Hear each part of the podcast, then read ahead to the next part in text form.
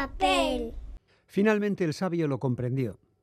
La clave no está en la luna, está en el dedo.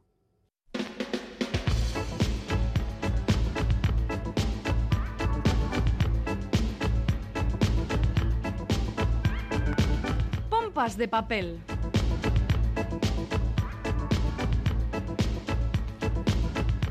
Nueva edición de Pompas de Papel, primera del mes de noviembre, a ver eh, si tenemos más días otoñales que veraniegos. Feliz Linares, ¿qué tal compañero? Aquí chapoteando entre hojas y no hojas de los árboles, y no lo digo reviento, sino hojas de los libros, viendo opiniones de gente como Joana Marcus, cuya primera novela publicada en papel antes de diciembre ha vendido más de 150.000 ejemplares. ¿Qué está pasando? ¿Qué está pasando? Pues que Joana Marcus eh, solo tiene 22 años. Empezó su carrera literaria a los 13, con la novela Ciudades de Humo, publicada en una plataforma digital, en Wattpad. Y ahora, tras el salto con gran éxito al papel impreso, Joana dice que la literatura juvenil es tan de verdad como la adulta. Ay, estos chicos. La autora rechaza el estereotipo de que la literatura juvenil es el paso previo a leer libros de verdad. Ella sostiene que los libros juveniles están al mismo nivel que los demás y que lo único que les diferencia es la edad de los personajes. Y la prueba, según la propia Joana Marcus, es que ella ahora disfruta de Harry Potter igual que los lectores de menor edad. ¿Qué te parece, Félix? Pues que efectivamente hay lectores que no pasan de Harry Potter. Hay afortunadamente otros que ya evolucionan y pasan a leer otras cosas. Y no estoy hablando de libros de verdad, ¿eh? que libros de verdad son todos, vale, de acuerdo. Pero bueno. Bueno, resumiendo, que leer es muy sano y para eso es este programa, para fomentar el saludable hábito de la lectura. Bueno, atentos a las recomendaciones de todo el equipo de Pompas formado por Galder Pérez, Chani Rodríguez, Ane Zavala, Quique Martín, Iñaki Calvo. Roberto Mosso, Begoña Yebra, Goizal del Andabaso y Félix Linares. Todos en su sitio. Empezamos.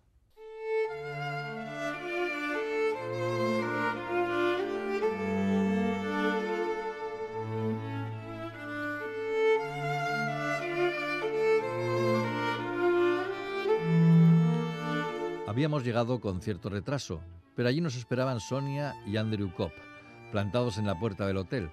Parecían muertos de frío. Ella se rodeaba el vientre con ambos brazos, dándose calor por debajo del abrigo, habiendo supuesto, digo yo, que incluso en el norte la península sería caribeña, y no azul, morada, británica como ella misma, como Sonia Kopp, digo. El sol se había puesto hacía ya un rato. Yo lo había visto desaparecer de la ventanilla del avión. No era muy tarde, pero sí febrero. La oscuridad y la niebla cómplices, disuasorias, y las farolas no iluminaban los rostros de los cop, solo la calva huevuda de él, la melena pálida corta de ella. La luz se reflejaba en lo blanco, en nada más. Aún así, lo vi. Vi el modo en que Sonia registró mi presencia cuando nos bajamos del taxi y nos acercamos a ellos. Me miró sin reconocerme del todo, como si el contorno de mi figura no estuviese bien definido, o mi cuerpo fuese traslúcido y fantasmal, o acaso toda yo prescindible para su selecta atención en aquel momento, a aquellas horas, las nubes habiendo bajado del cielo, los focos enfocando solo lo blanco.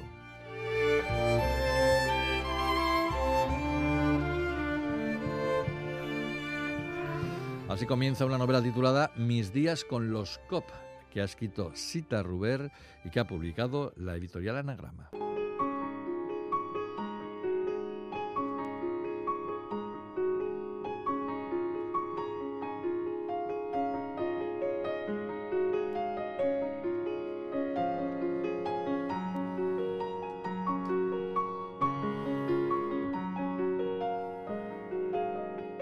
Siempre me han gustado las novelas de iniciación, de aprendizaje o de formación, como queráis llamarlas. Esas que narran el paso del mundo de la infancia al de la adolescencia y posteriormente al mundo adulto. Esa pérdida de la inocencia ha producido libros tan extraordinarios como Enma, David Copperfield, Mujercitas, La educación sentimental, King, Las tribulaciones del estudiante Torles, Martin Eden, El árbol de la ciencia, El gran Molnes, Maurice, Demian, El guardián del centeno, Matar a un ruiseñor, Rebeldes, El juego de Ender Oración por Owen Mini. De gente tan ilustre como Jane Austen, Charles Dickens, Louisa May Alcott, Gustave Flaubert, Robert Musil, Jack London, Pio Baroja, Alain Fournier, Foster, Herman Hesse, Salinger, Harper Lee, Hinton, Orson Scott Card y John Irving. Vamos, que no estamos hablando de un subgénero menor y que consagró a algunos de sus autores. Por eso cuando se publica algo de ficción de esta temática, me lanzo a ella sin red. Mis días con los COP, el debut literario de la catalana Sita Ruber, nacida en Barcelona en 1996, entra dentro de esta categoría y ha sido para mí una sorpresa mayúscula. El libro se publicó en marzo y ya va por su segunda edición. Virginia es una joven adolescente de 17 años que decide acompañar a su padre divorciado de su madre a una ciudad del norte, supuestamente Oviedo, ella vive en Madrid, para reunirse con la familia Cobb, pues a Andrew le van a dar un premio importante. Se supone que el príncipe de Asturias, por su labor como historiador y sus investigaciones sobre la guerra civil. Andrew y Juan, padre de Virginia y catedrático de filosofía, se conocen desde jóvenes por su relación en entornos universitarios. Acompaña a Andrew su mujer Sonia, eminente psiquiatra. Ambos forman parte de la alta sociedad inglesa, pero no vienen solos porque con ellos está Bertrand. Se supone que su hijo, un joven al que presentan como escultor y performer y que conocen en circunstancias asombrosas, encajonado entre dos vehículos dando alaridos como si hubiera sido atropellado. Virginia se encuentra de golpe ante un mundo trastornado porque solo ella parece darse cuenta de la evidente locura de Bertrand, pues los Cop la ocultan y su padre se escabulle. Ella, por tanto, tendrá que hacer frente a un desvarío para el que no está preparada. Pero como diría aquel, ante la aparente inacción de los adultos, a hostias se aprende. Estamos ante una novela brillantemente escrita y construida que nos habla de las relaciones humanas, del crecimiento lacerante, de la verdad y las mentiras, de la enfermedad y el dolor, de las relaciones paternofiliales, del deseo y el amor, de la comunicación, el diálogo y el balbuceo, del uso de las palabras y su conversión a literatura. Atentos a esta joven escritora que viene de una familia ilustre. Su padre es el filósofo catalán Xavier Ruber de Ventós y su madre la escritora gallega Luisa Castro. Su primer libro es delumbrante, Mis días con los COP, de Sita Ruber, en anagrama. Hola, sorpresa. Estamos haciendo un casting para presentador de las reseñas y hoy me ha tocado a mí presentarla. Chani Rodríguez, ¿qué tal? ¿Cómo estás? Hola, pues muy bien. A ver qué pasa con el casting. Bueno, a ver, el que tenga que decidir al final, a ver quién se queda con el puesto. No, yo no te escucho mal, ¿eh? No. Diría que tendrías carrera en la radio, pero Sí. bueno, tampoco me quiero aventurar porque no es mi responsabilidad. Pero te voy a decir una cosa, aquí pagan muy poco. Bueno, ya, ah, eso claro, Estoy una cosita así entre una empresa petrolera y una de gominolas. De Para gominolas. mi futuro, sí. Bueno, pero de aquí igual sale un libro. Bueno, Eh, algún día lo escribo y lo presentas tú en las reseñas. haces bien de todas formas en hacer el casting porque no hay que cerrarse puertas, que eso es bien sabido, así que... Imagínate que te descubre un cazatalentos y te organiza la vida. Mm. Pues oye, aquí estamos, Pues dispuestos Ah. y dispuesta. Bien, pero la que has traído los libros eres tú, así que tú verás ya cómo me explicas por qué has elegido estos libros. Pues mira, el primero siempre me gusta abrir con un, con un libro que se prevé que va a tener cierto bastante éxito. Ajá. Eh, esta semana es el turno de, si digo el título no va a sonar mucho quizá de momento, una gran historia de amor, Hombre, Sin a más, ver, no es un poco esto. tópico, pero sí, vale, vale, vale, bien. pero la autora es Ah. Susana Tamaro. Ah, bueno, dalo por hecho entonces. Claro, claro, por eso está aquí la traducción. eh, la traducción me gusta siempre citar a las traductoras es Julia Osuna y publica Seis Barral. La historia, tal y como nos la presenta la editorial, bueno, pues eh, nos suena, incluso nos podría sonar, pero debe tener gracia la manera en la que está escrita. A ver, Tamaro tiene una gracia contenida, ¿eh? Bueno, pues eh, fíjate, eh, donde el corazón te lleve, que Sí. es la, la novela que la hizo Eso fue la conocidísima. pera hace 20 años o así, ¿no? Sí, en el 94 Oh, hace casi 30. se vendió un millón y medio de ejemplares. Mm, Y bueno, y luego éxitos internacionales, claro. Sí, sí. Eh, yo la leí, a ver, estaba bien, pero bueno, son estos éxitos que... Que no, no te explicas demasiado, pero bueno, funciona. De repente hay un golpe de gracia, Sí, por sí, lo que sea, y Hombre, era una novela inspirada. En esta ocasión, ¿qué nos cuenta?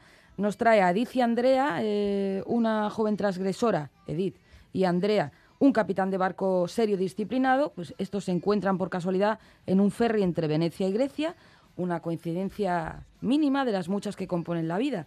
Eh, pero en este caso, este hecho cambia el rumbo de ambos para siempre. Eh, no se enamoran de inmediato, tampoco pueden olvidarse. Lo que sigue son años de noches clandestinas, una separación reveladora y la felicidad inesperada en la isla desde la que Andrea se enfrenta a una promesa, no sé yo cuál, que le hizo a Edith. Como digo, aquí eh, me parece lo más destacable y lo que más se destaca es la belleza y la fuerza de- del texto.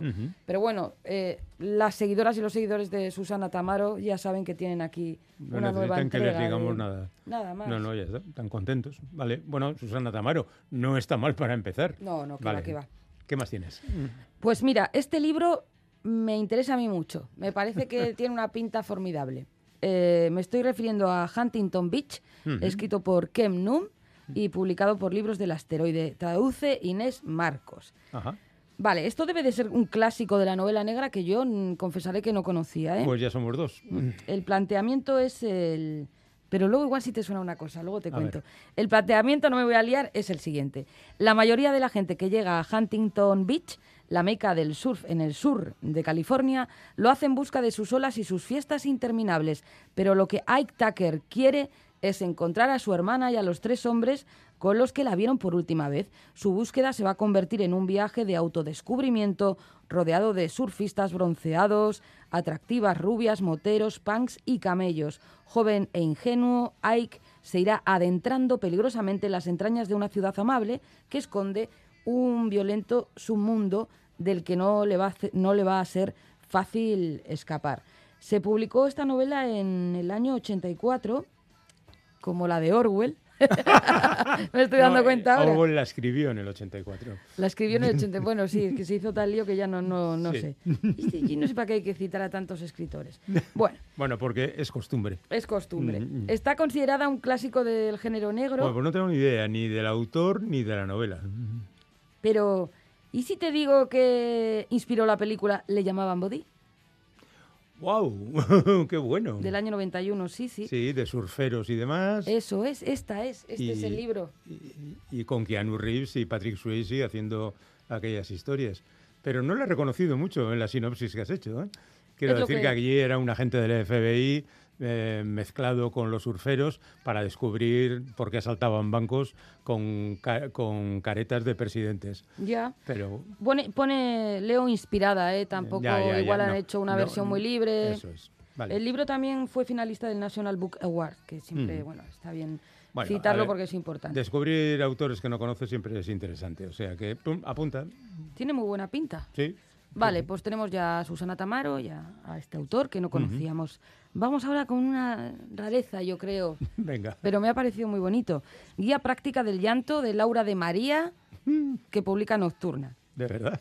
De verdad, mira, esta es la historia de Paul, que desde que está encerrado en casa se siente un poco James Stewart al otro lado de la ventana, pero también es la historia de Lea, a la que un día conoce en un supermercado. Va como una caperucita sin rumbo, que en vez de cruzar el bosque prefiere caminar entre las ofertas y el vaho de los congelados. es una historia sobre los clubes y hoteles japoneses para llorar sobre vidas imaginarias y sobre una galería de personajes tan entrañables como divertidos, entre los que se deslizan figuras como Bonnie and Clyde, Travolta, Jimmy Carter o Catherine Hepburn. Será a medida que Paul y Lea compartan sus vivencias y reflexionen sobre los efectos que tienen las lágrimas en las personas cuando mediante una intensa mirada a las heridas del pasado, ambos empiecen por fin a ver la luminosidad del futuro. O sea, parece la- una novela bonita, Sí, y de redención.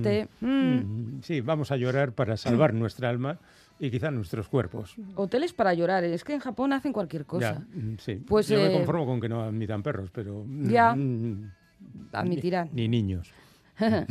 Ay, pobrecicos. Mm. Pues he leído ahora, hace un momento, he leído que en Bilbao van a abrir ya la primera cafetería mm, con gatos, para que vaya la gente a acariciar gatos y se, también se tranquilice. A mí lo- los gatos me caen mejor, ¿eh? Quizá por el nombre. A mí se me hace muy raro que haya Mm. una cafetería con los gatos ahí Sí. para que los toqueteen y bueno, no sí, sé. bueno, estarán limpios por lo menos. Hombre, sí, seguro que sí, Sí. se negoció y tendrán éxito. Bueno, yo Mm. les deseo éxito, pero esto se hacía en Japón, me parece, por eso Mm. hilado, ¿eh? Ya, ya, ya. y ya. ahora, pues enseguida habrá, hoteles para ir allá a llorar. Vale. Pero no tengo muchas ganas, ¿eh? Yo soy de poco llanto, también te lo digo. Aunque igual este libro me pone en trance. Pues te ahorras Pero- el presupuesto del hotel Del para el hotel. siguiente libro, Perfecto. que yo creo que te va a interesar. Venga, fantástico. ¿Qué sería? Entramos ya en categoría, apúntatelo para regalo de Navidad. Ah, vale, ok. ¿m? Sí, Porque es bien. uno de estos tochos muy bien editados de páginas de espuma, Ujú. Que son grandes clásicos, que yo creo que interesan en general a cualquier lector. Eh, en concreto hablo de escribir ensayos sobre arte y literatura del desconocido Marcel Proust, cuyo eh, centenario, año- el centenario de cuya muerte Se celebra. se este celebra, año, ¿no? claro, y van a ir saliendo muchas cosas de, Mm. del autor. Vale, traduce Mauro Armiño y ya ha dicho que publica páginas de espuma. Pues un, es un libro en el que recopila muchos textos, ¿no? Firmados por el autor de A la busca del tiempo perdido, pintura, música y literatura, temas mundanos como la moda, exposiciones y catedrales, escritores y salones parisinos. Todo forma parte de su gran ciclo novelesco, pero también, eh, como esta compilación de escritos viene a demostrar, del resto de su obra y de su pensamiento. Seleccionados y traducidos por Mauro Armiño, que es Premio Nacional de Traducción y un gran experto en Proust. Los textos sobre arte y literatura de este autor, eh, bueno, pues son lo que se recogen aquí. Habla de Baudelaire, de Flaubert, de Goethe, de Tolstoy, de la lectura, de la crítica literaria, en fin, un poco de, pues también de, de su mirada, ¿no? Al final, Ujú. que yo creo que es lo que, lo que puede trasladar este... A mí Proust siempre me ha parecido Este un incontinente. ¿eh? La Está, estaba todo el día escribiendo. Y amargado, dicho sea entre paréntesis. Ese sí que soltaba lágrimas por ahí. Pero oh, no me comprenden. Amargado es normal estar, Sí, ¿no? yo creo que Porque sí. la vida te hace así. Eso es. Sí, bueno.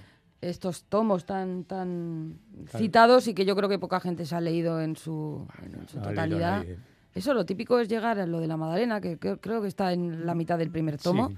Y dices, bueno, ya he cumplido. he cumplido. Pero está muy Ya sé bien. cómo ¿eh? aparece. Está muy bien si se tiene tiempo. Mm. Un amigo mío se hizo un croquis temporal, así como un, un esquemita, con las páginas que debía leer cada día para, Ah, sí. bueno, pues para ir leyéndolo. Se puso un plazo largo y lo disfrutó Eso mucho. es como hacen en YouTube, que se hacen retos, ¿no? Me voy a pasar un día leyendo a Stephen King. O... Vas que te haces este reto y no vuelves al YouTube hasta dentro de tres años, claro. y ha cambiado la cosa. No, un desastre, un desastre. Bueno, mm, reconociendo que no he leído en su totalidad En busca del tiempo perdido. Pero sí comes magdalenas, No, o sea que eso todo- es, con las magdalenas me arreglo. Y un poquito de mermelada también por encima. Eh, que nos queda uno, ¿no? ¿Y bailas? No, No, no, lo siento. Ni no, no me, fal- leyen- me falta ritmo. Vale, vale, vale. Ni sí. leyendo a Proust, ni sin No, no, no, no. Bueno, pues te recomiendo este libro, Dance Usted, se titula, usted. de Luis Costa. Este es uno de estos compactos que sacan los cuadernos de anagrama, estos ensayos Ah, intelectuales, sí, sí, pero de temas muy variados. Sí, sí, son súper pequeños, pero pesan mucho, son A muy mí- densos. Sí, a mí me gustan, ¿eh? Porque. Mm. aprendes mucho de con pocas páginas, la verdad que lucen, lucen, ¿no? En el espíritu. Bueno, pues este habla, pues de qué va a hablar con ese título del baile, ese placentero acto de extraordinarios beneficios físicos, psíquicos y cognitivos, eh, que quedó abruptamente interrumpido con la entrada en escena de esta devastadora pandemia, que nos ha sacudido lo suficiente como para detectar y reconocer nuestra capital necesidad de menear el cuerpo aquí y allá. Es verdad que se interrumpió, pero es verdad que muchas hicimos tutoriales, de forma muy patética quizá, de baile en casa, de lo que fuera, de zumba, de tal. Así que del todo no se interrumpió, pero bueno, es verdad lo que dice el autor. Dance usted se adentra en la oscuridad del club entre luces estroboscópicas, flashes, láseres, LEDs, humo y bolas de espejo para lanzar una mirada actual y retrospectiva sobre lo que representa y ha significado el baile en su vertiente más puramente social, en la cultura de club y en nuestra sociedad. Pues me interesa el libro y te voy a decir una cosa, me gustaría saber bailar. Claro, pero no me sale y tampoco voy a luchar contra la naturaleza. Este hombre, eh, yo no sé si él baila, la verdad, o es un teórico, porque a ver, se gana la vida escribiendo y pinchando. O sea que es DJ, ah, pero bueno, claro. sabe pero de lo que eso- habla, claro. Pero Por el lo que menos- pincha no baila es, necesariamente. Pincha, pero mm, eh, eh, tiene material de investigación allí mismo, Claro, frente a él. claro, eso sí. Lleva la prensa de la mítica Rasmatás. Ujú. En fin, no sé, está cerca del baile. Vale. Pero si lo entrevistara es lo primero que le preguntaría. Si Bien, baila sí. usted, si danza usted. ¿Danza usted? Vale. Bueno, repasamos los títulos Sí. que hemos traído. Venga, va. Pues el primero es Una gran historia de amor de Susana Tamaro, publicado por Sex Barral. El título lo dice todo, así que no añadiré nada. El segundo es Huntingo- eh, Huntington Beach de Kem Num, publicado por Libros del Asteroide. Una novela negra que no conocemos ninguno y ya es raro. Eh, Guía práctica del llanto de Laura de María, publica Nocturna. Este léanlo, pero no lo practiquen. El llanto, digo. Escribir ensayos sobre arte y literatura, Marcel Proust, Páginas de espuma. No le van a hacer un feo a Marcel Proust. No se lo hagan, por favor, por favor. Otro que está haciendo un casting. Sí. Dance usted, para terminar, Mm. Dance usted de Luis Costa Anagrama. Bueno, ya he manifestado algunas de mis flaquezas, así que creo que me he implicado demasiado. No me voten, por favor, para seguir adelante en el casting este de especialista en recomendaciones de reseñas. Pues votenme a mí si quieren. Venga, yo estoy, yo estoy Chani, aquí, yo para, estoy. Para la próxima semana, Yo estoy en la Chani en- eh, en la hace de presentadora y yo traigo los libros. Muy bien. Venga, hasta luego. Adiós.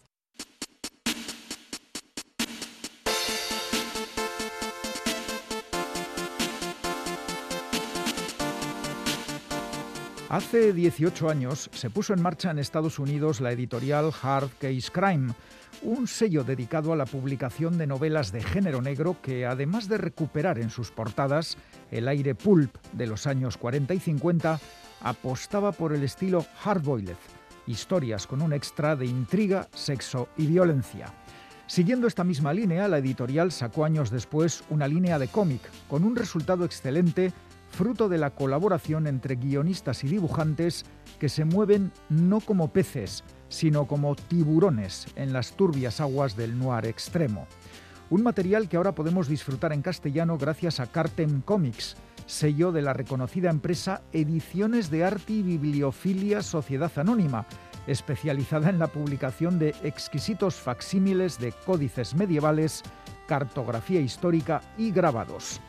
El año pasado decidieron poner en marcha una línea de cómic y ya han lanzado una veintena de obras, sobre todo de autores franco-belgas y de la editorial estadounidense de género negro que mencionaba al principio. A ella pertenece el título que hoy nos ocupa, Brick Neck, término que en inglés significa vertiginoso, a toda velocidad, y que resume a la perfección una novela gráfica que te atrapa con mano de hierro hasta la última viñeta. Brickneck cuenta la historia de Joe, un tipo normal y corriente que llega a su casa de Filadelfia después de un duro día en la oficina. Su mujer, Liz, ha salido con una amiga y Joe se entretiene bebiendo cerveza y navegando en el ordenador. Pero las redes sociales son traidoras y Joe descubre en Facebook que la amiga de su mujer no está en la ciudad.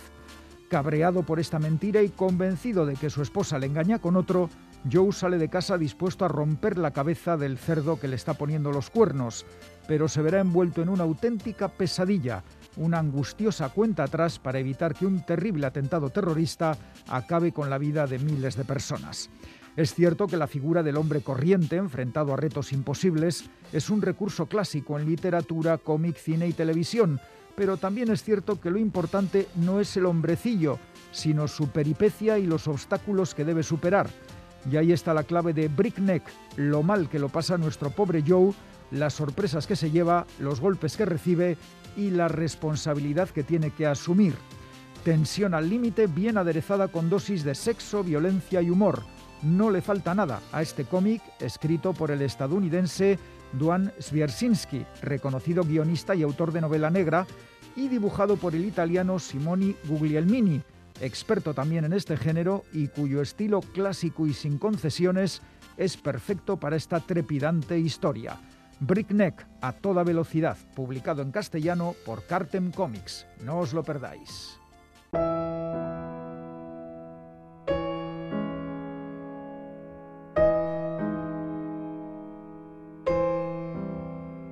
La luz de estío nórdico es inmensa y aquellas tardes que no mueren nunca.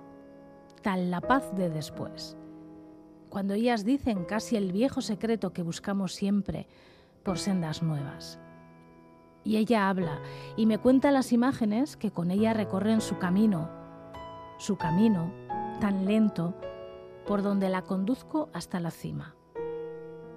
Siempre creo que me transformo Nunca sabrás las cosas que me haces creer, cuerpo mío.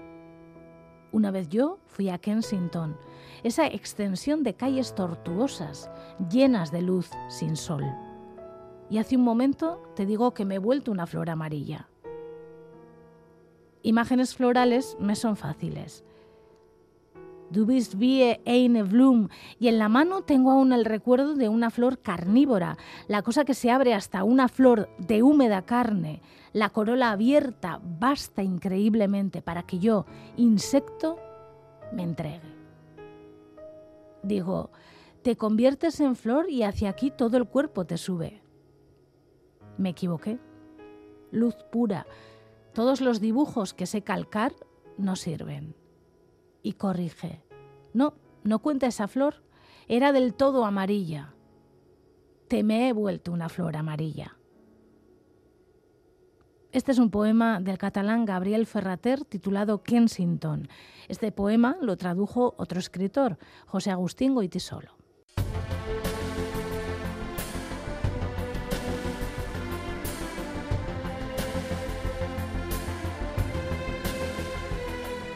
Hoy vamos a presentaros a Unai Goicoechea, que acaba de publicar su primera novela, Solsticio de invierno. Así que no busquéis en la memoria porque seguramente su nombre no os dirá nada. A partir de ahora la cosa va a cambiar, por supuesto. Hola, Unai, ¿qué tal estás? Hola, muy buenas. Bienvenido a este programa que te acoge por primera vez y espero que no sea por última, porque tú tienes intención de seguir escribiendo, ¿no? Esa es la intención, sí. Bueno, en cualquier caso, eh, tienes una novela de presentación, vamos a hablar de ella. Es una novela, es un thriller, por decirlo rápidamente, con un protagonista, bueno, en realidad con varios protagonistas, porque estamos hablando de una unidad de la Archancha y con unos asesinatos. Y, igual no conviene decir nada más, salvo que deberíamos empezar una ahí porque nos cuentes de dónde viene tu afición a la escritura, que supongo que será de la lectura, claro. Efectivamente. Eh, a mí me viene la, afición de la escritura, me viene de, niño. Lo único que tampoco la había eh, llegado a cultivar. Era más bien algo que lo hacías en, tu casa y sin mayor pretensión. Y, efectivamente, ¿por qué no lo hacía, no la cultivaba más? Porque no había leído lo suficiente, que es el gran problema de, los, la mayoría de los escritores, que te, aventuras a escribir sin haber leído lo suficiente. Y ha sido ya cuando tengo unos años más y ya he leído algo más. Pero todavía muy pocos, pero, puedes alardear de ellos. Sí, bueno, eh, ya, van, ya van cayendo. Y es entonces cuando ya eh, me he atrevido a, a empezar a escribir ya un poco en serio y, en eso estoy, intentando aprender en el oficio. Bueno, el oficio te ha llevado a escribir sobre un tal Ander Crespo mm. que te has inventado, te has sacado de la manga como el resto de sus compañeros en el departamento y has puesto en su camino a un asesino múltiple que, si me permites, eh, te diré que es un poco el ABC del thriller, ¿no? Es allá por donde, quien más que menos, se aventura porque seguramente llevas muchas lecturas acumuladas en torno a cosas de este tipo. Sí, sí, así es. En el, es una, como tú bien has dicho antes, es una novela policíaca, no es una novela negra, no hay un trasfondo más psicológico, aunque también lo hay, pero es más bien es la caza de un asesino. Básicamente es la caza de un asesino. Y efectivamente, eh, el clásico asesino últimamente es el asesino en serie. y, y, en esta novela no falta, no falta, eh, no falta uno. por lo menos. Bueno, pero víctimas hay muchas. Sí, víctimas hay muchas. Mm, bueno, no estoy muy de acuerdo contigo con que no hay aspectos psicológicos en, hmm. en la novela, porque verdaderamente los hay. Hay asuntos incluso religiosos, hay asuntos sociales, por supuesto, hay incluso, bueno, a ver, que hay que ir con cuidado a ver lo que se cuenta de esto. Hay un orfanato, hay unos servicios médicos, hay un asunto bastante intrincado e incluso un, viaje que no diremos a dónde. Pero bueno, porque las cosas tienen ramificación internacional. O sea que en ese sentido también yo creo que se cumple con el precepto. Quizá no haya demasiado aspecto social. Pero bueno, la verdad es que tú, el personaje, el protagonista, va recorriendo diferentes lugares, principalmente de Bilbao, ¿no? Sí, Sí, así es. es eh, yo soy sociólogo de formación, mm. Entonces aquí o allá eh, siempre me cae un ramalazo de observador social, mm. Mm. pero no, no, hay ninguna denuncia en sí en la novela, no, no es ese el objetivo. El objetivo es eh, relatar una historia una historia que tiene un principio y un fin y que tiene ramificaciones en el pasado de los personajes. En la propia narración aparecen aspectos, como tú bien has dicho, como la religión, se tocan algunos temas eh, sociales, pero no, no, no, hay ninguna denuncia de por medio, ¿no? Bueno, en cualquier caso, nuestro protagonista también tiene una familia y unas consecuencias y me ha hecho mucha gracia que que el padre de tu protagonista viva la calle Zugastinovia, porque es donde nací yo. Nada más que eso. Mira qué bien. Eh, pero bueno, me ha hecho gracia. Y no solo tiene padre, sino que tiene otra mucha gente que le tiene bastante agobiado. Este es un tío que sufre bastante. Está permanentemente oh, asfixiado porque le llaman, vente para aquí, que hay problemas. que Y bueno, pues la verdad es que es un tipo muy dinámico en ese sentido, ¿no? Sí, sí, eh, es que Ander al final eh, es un hombre que a su, vida se puede decir que viene definida por la pérdida, por la pérdida eh, de varias personas de su familia y efectivamente como él luego ha volcado el resto de, su energía en el trabajo y ha llegado a ser alguien importante dentro del cuerpo policial, pues todo el mundo le busca, porque es, un, es una referencia. Entonces sí, él siempre está todo el mundo detrás de él, sí. Sí, pero él no, no lo sabe todo. De hecho, el primer asesinato comporta también la aparición de unas palabras muy particulares que, por supuesto, abrirán un camino diferente. Es un rollo cercano a la mitología, ¿cómo es esto? Sí, es un rollo que está inspirado en la historia. Eh, podría tener eh, ramificaciones también en la mitología, porque hay algunos asuntos que, que tienen eh, implicaciones mitológicas y eso es lo que, mm, lo que mm, el vehículo ¿no? que, que conduce un poco la acción de, del asesino. La historia, la mitología, que a veces no es más que la historia contada de otra manera. Está bien. sí, y cómo todo ello conduce hacia el desenlace. Pero hay una digamos, una historia ahora mismo y como tú decías antes, hay una historia también en el pasado. Ross MacDonald, el escritor de novela negra, aseguraba que en, eh, en materia policíaca todo, todo está en el pasado. Es decir, que ahora vienen las consecuencias de lo que ocurrió en algún momento, ¿no? Tú lo tenías claro esto, porque... Sí, sí, sí. Hace poco también le, leía a Don Winslow decir que la primera novela negra fue la Ilíada. Sí, y que todo estaba la Ilíada. un poquito... Sí, que todo estaba la Ilíada. Bueno, es como siempre, como decir que todo está en algún sitio es siempre errar, pero sí, sí es cierto. no, no, inventamos absolutamente nada. La historia se repite mismas pasiones, mismas eh, maneras eh, de, expresar esas pasiones, que generalmente suelen terminar a veces mal, y, siempre hay alguien que se preocupa en buscar la justicia que, también es algo importante. El primer eh, asesinato tiene lugar en Olaviaga, por cierto, donde nació mi madre. Ya ves que esta novela está muy relacionada conmigo. No te conocía, ¿eh? No te conocía. es verdad. Así que, pero bueno, quiero decir que vas enseñando unos cuantos lugares de Bilbao, ¿no? Quizá tus favoritos, quizá lugares donde tiene una especial significación para ti, ¿o no? Eh, no, no especialmente. Lo único que te fijas que otros, eh, otros escritores pues ponen sus ciudades mm. en el mapa y, yo, sin mayores pretensiones, porque tampoco pretendo eh, llegar eh, muy lejos, eh, mm. sino pues hasta a los lectores que, quieran, pero yo también creía que tenía, que tenía que poner a Bilbao en el mapa, porque yo siempre veía Bilbao un sitio, un escenario ideal pues para, para que se pueda llevar a cabo una novela policíaca, mm. porque los escenarios, tienen muchísimos escenarios, Bilbao es muy grande y tienes todo tipo de escenarios que te dan eh, mucho juego y entonces yo eh, he, intentado que abarcara pues a la mayor cantidad de lugares posibles, mm. dispersos, eh, evidentemente no todos, pero como, como el, el, modus operandi del asesino me daba juego a ello, pues he utilizado varios, varios escenarios en Bilbao, sin, sin mayor mm, significado para mí. Mm. Escenarios que me gustaban, que me parecían eh, casi que diría cinematográficos, ¿no? Pues porque es como que encuadras ahí la imagen. Eh, el primero es en un embarcadero, pues me parecía que ese embarcadero, porque pasaba todos los días yo caminando, me parecía un buen sitio para que apareciese un cadáver. De hecho, ahí aparece. Em, hay quien dice que Bilbao era antes más de género negro que ahora, que es más luminosa y así, pero bueno, lo dejamos ahí. El resto de la peña, porque hemos hablado de Ander, pero obviamente en la comisaría donde trabaja hay un montón de personajes que no sé cómo te has trabajado, porque igual es muy fácil presentar al protagonista, que más o menos todos tenemos en la cabeza el prototipo de este tipo de personajes, ¿no? Pero luego hay que acompañarlo de un montón de gente y ahí es donde sí te tienes que doblar un poquito a la hora de, de que tengan un carácter diferente, porque no van a ser todos iguales. Entonces, ¿cómo lo has hecho? Mm. Sí, sí, es efectivamente. Hay que dar un poquito de profundidad mm. al relato, ¿no?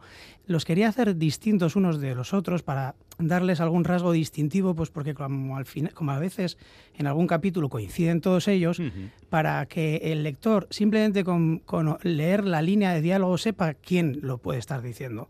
Entonces darle un, pequeño eh, ahondar, profundizar, dar un poquito de mm, de, fondo, de fondo a esos personajes, eh, creando pues ese, ese, trasfondo, esa historia propia. Eh, cada uno viene de un lugar diferente, cada uno tiene una formación diferente, aunque todos compartan, eh, todos están en el mismo grupo, que es el grupo 4 de la Archancha, que mm. es el grupo de élite, la división de investigación criminal. Y claro, cada uno tenía que tener un rasgo propio. No puedes hacerlo superficial, sino que tienes mm. que darle un poquito de coherencia, darle un poquito de contenido, sí. Esta, a pesar de que es una novela muy dinámica, podríamos decir que, salvo los asesinatos, por supuesto, que son naturalmente violentos, no es una novela violenta, quiero decir. No hay grandes persecuciones, disparos, explosiones, ni nada por el estilo, ¿no? No te lo planteaste así, te lo planteaste más como una novela de investigación. Sí, Sí, sí, sí. Mm. Me lo Yo es que mm, yo realmente hay veces que las películas que son muy gore, las que las que muestran mucha sangre, vísceras, pues a mí me echan un poco para atrás, entonces me cuesta escribir eso. pero también te voy a decir, así a modo de, de, comentario, de anécdota, que hubo una editorial que estuvo a punto de publicarla, que me la echó para atrás porque decía que era demasiado eh, sangrienta. Ah, sí. Sí, y yo le dije pues que no lo veía así, pero bueno, eh, eh, el lector que, que lea la novela verá que no, para nada. hay muertos, evidentemente, pero no, no nos recreamos. Yo no me recreo ni en la descripción de los asesinatos ni en la descripción de los cadáveres, mm. para nada. Los muertos, digamos que literalmente cumplen una función y están ahí porque tienen que estar así. Háganme caso, ¿eh? no es cierto eso de que tiene demasiada sangre, porque nada, cualquier buen lector de novela policíaca o criminal o negra o como queramos llamarla, eh, ha leído casi todas las novelas tendrán más violencia que esta, que en realidad no, no la tiene. Pero bueno, es un, es un hecho, hay hechos violentos, evidentemente. ¿Y tienes algún topo infiltrado en la chancha para que te cuente el método de procedimiento que utilizan? No, no, no, no. Lo que hice es documentarme eh, en Internet, que a veces mm. sirve, tiene mucha utilidad. A mí me salva la vida todos los días. Sí, sí, sí. Entonces utilicé eh, Internet como medio de documentación. Entonces quizá haya erratas. Bueno, es normal, es normal. pero yo no tengo, no tengo ningún eh, policía asesor. Yo creo que estamos en el terreno de la ficción, así que como tal hay que tomárselo, o sea que no hay, no hay ningún problema. Pero en este terreno de la ficción parece que vas a persistir. Lo digo porque hay por ahí unas palabras que como que dicen que Ander va a volver. Es un poco aquello que ponían al final de las primeras películas de James Bond. James Bond volverá en tal, ¿no? Pues tú haces más o menos lo mismo, haces propósito de continuar. Sí, Ander, Ander tiene recorrido porque además ahí quedan cabos sueltos quedan cabos sueltos en esta novela. No, no, de la historia, ¿eh? La no, historia se no, cierra. no, de la historia se cierra, es, es mm. autoconclusiva, pero quedan, quedan cabos sueltos. Mm. Cabos sueltos que, que, es ahora mismo que estoy eh, escribiendo la segunda mm. novela de la serie, pues eh, ahí se cierran y se abrirán otros nuevos. Bueno, dicho queda, Unai Goicoechea volverá de nuevo y sus protagonistas también, así que no será raro que nos lo volvamos a encontrar otra vez en este programa, tiempo al tiempo, tranquilidad y en un año y algo, más o menos. Sí, yo calculo que... No sé cómo tienes ya... Pues sí, calculo que mayo-junio del 2023, mm. sí. Ah, bueno, o sea, enseguida. Enseguida, a la vuelta de la esquina, como que dice. En seis meses. Turrones y poco más. Vale, para el final de la temporada. Unai, muchas gracias y venga, suerte y a seguir adelante. Gracias a ti, Félix.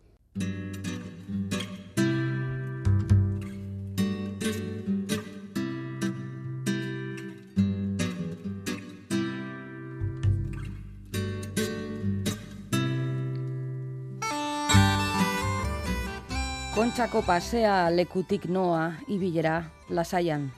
Gauerdia igaroa da eta ilargirik sumatzen ez den arren apenas dago iluntasunik. Iriko argiak badiako uren gainean ispilatzen dira. Bertan, ainguratuta dauden belaontzien siluetak nabarmenduz. Giroa epela da eta berandu izan arren ez dabil jende gutxi, irla seinalatuz edo sakelakoarekin argazkiak ateratzen. Noizean behin flash txiki batek dirdir egiten du barandaren inguruan, baina turistifikazio guztia gora behera ezin inolako eragozpenik ipini ikuskizunari.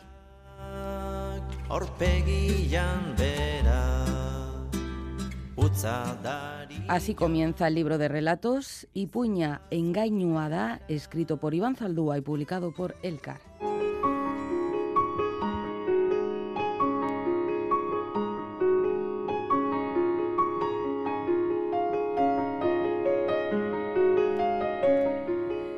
Puña engañua da es el título del nuevo libro de relatos de Iván Zaldúa y es un título que, en mi opinión, casa perfectamente con el contenido de estas historias porque la mayoría de ellas, o en la mayoría de ellas, mejor dicho, el engaño está muy presente.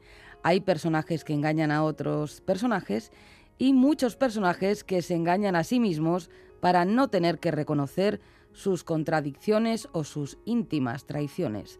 Zaldúa pone el dedo en la llaga para señalar el abismo que separa la mera enunciación de nuestros principios de nuestras acciones finales. Pondré algunos ejemplos.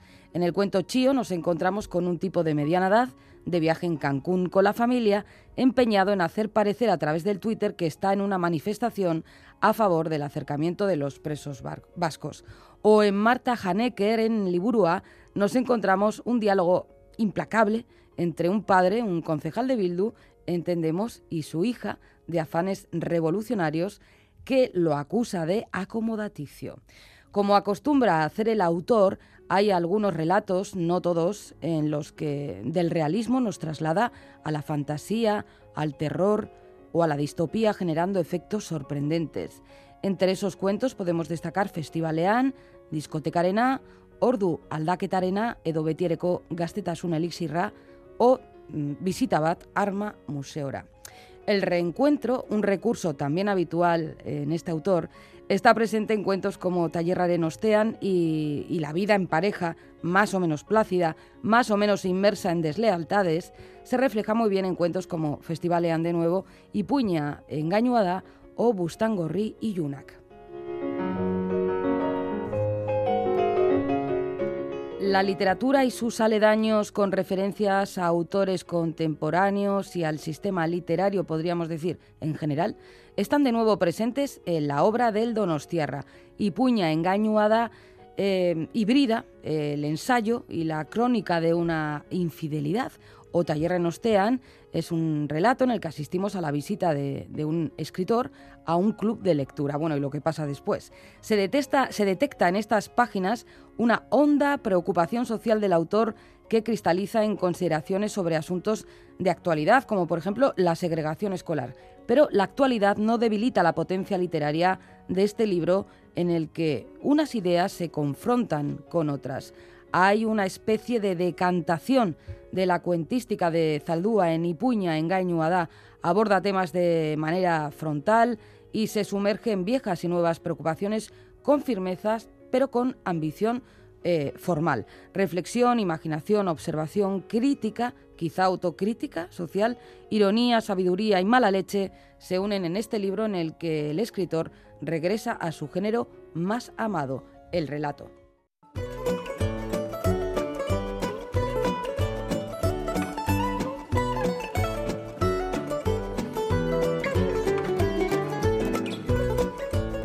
Tiempo ya para el concurso de pompas de papel. Las respuestas al enigma que nos planteó Bego Yebra el pasado 24 de octubre son estas. Título de la obra El libro de nuestras ausencias. Autor Eduardo Ruiz Sosa. Mira que era difícil, ¿eh? pues, pues da igual, da igual. Tú ya sabes, Félix, que aquí planteé, Bego, la pregunta que planteé, el libro que se saque de la chistera hay mucha participación y muchos aciertos. Bien, bien. Y, eh, luego vamos con los premios. ¿Te parece que repasemos algunos de los correos que nos llegan? A ver qué hay de nuevo. Fíjate, por ejemplo, Marga desde Zarauz nos dice, acierta que el título del libro es El libro de nuestras ausencias, autor Eduardo Ruiz Sosa, y explica, Eduardo Ruiz Sosa, mexicano, ha tardado 15 años en terminar el libro del que hablamos, ha necesitado su tiempo para escribir sobre la violencia, para convertirse en monstruo durante estas 500 páginas, pero lo ha conseguido y nos demuestra, como dice el título, que los ausentes moldean a los que se quedan.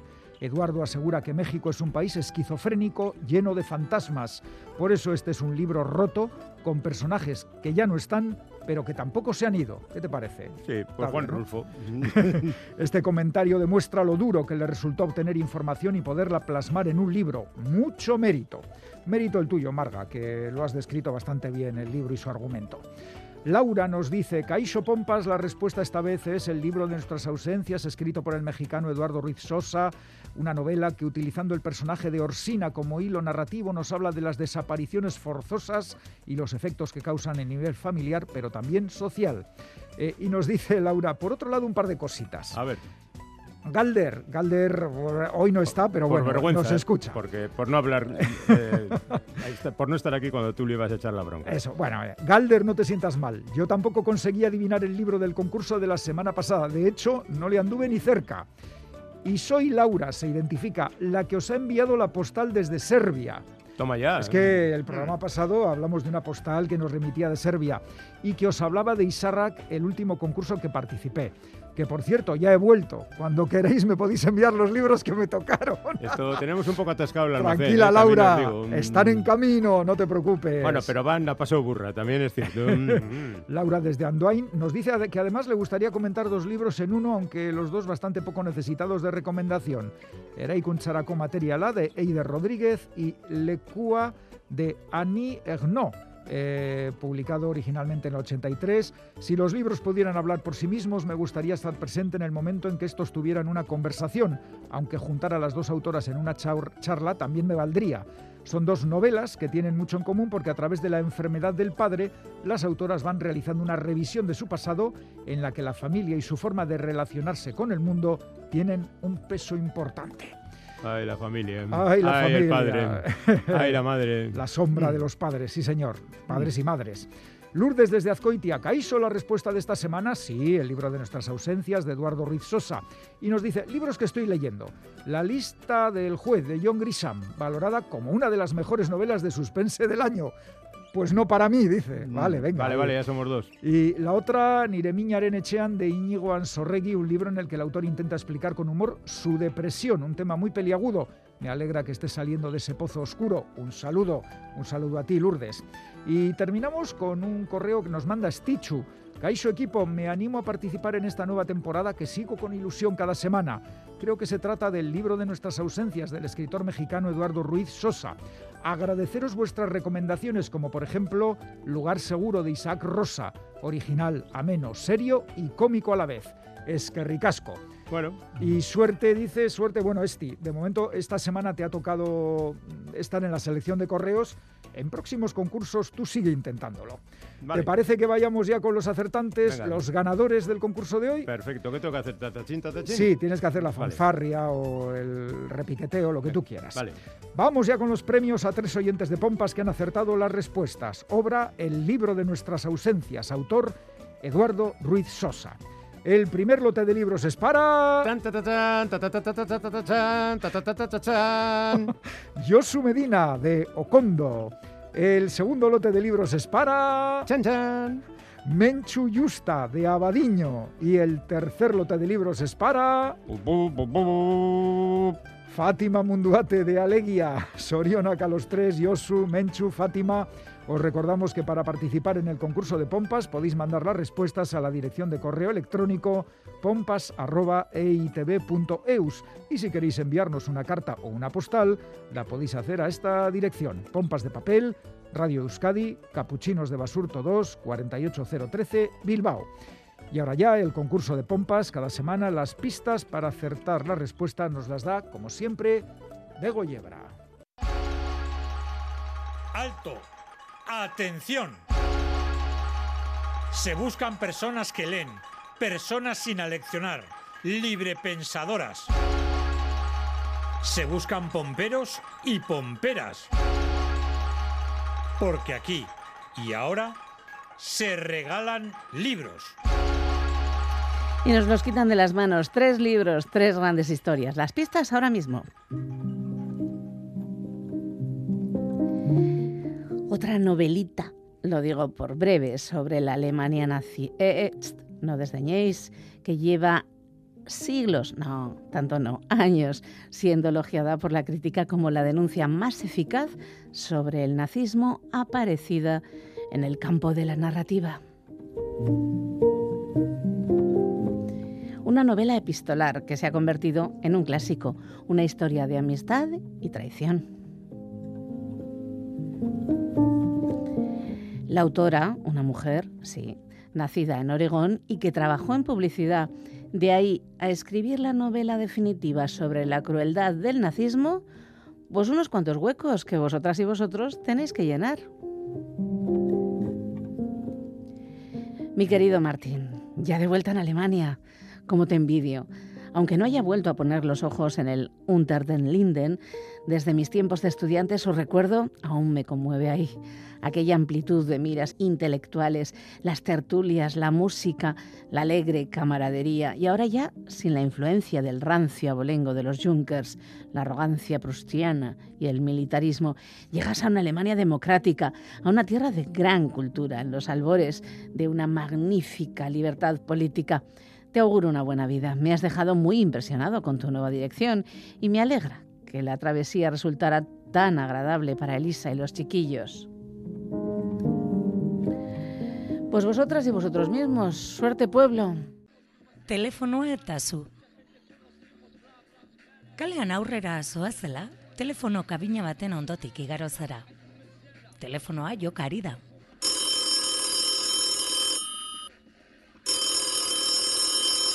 Bizitzan bi pertsona mota daude. Batzuek onela pentsatzen dute, ez dut arasorik nahi eta hobe aurrera egitea. Beste batzuek ostera, jakin mina izaten dute. Jakin luzeak izaten dira, kuskuseroak. Eta erantzun nahi izaten dute.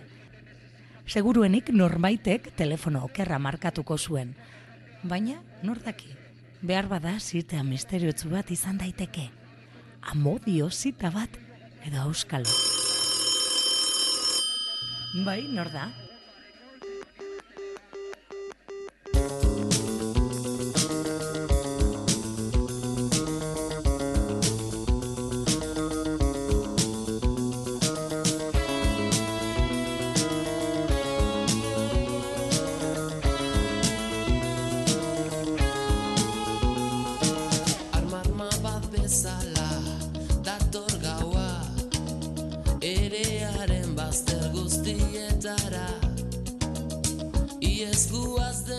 Zavala pone voz a un poema de Pachi Zubizarreta incluido en el libro Pospolo Casabat, editado por Pamiela, y suena el tema Teléfono and de Toys. Así despedimos esta edición de Pompas de Papel.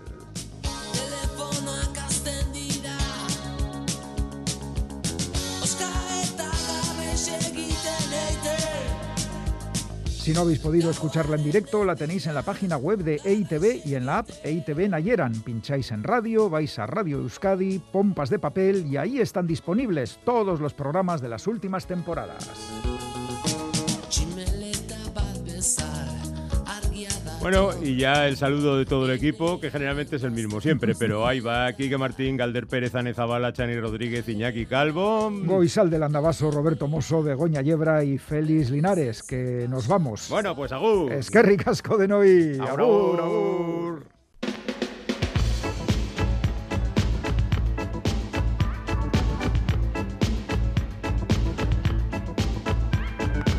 Pompas de papel.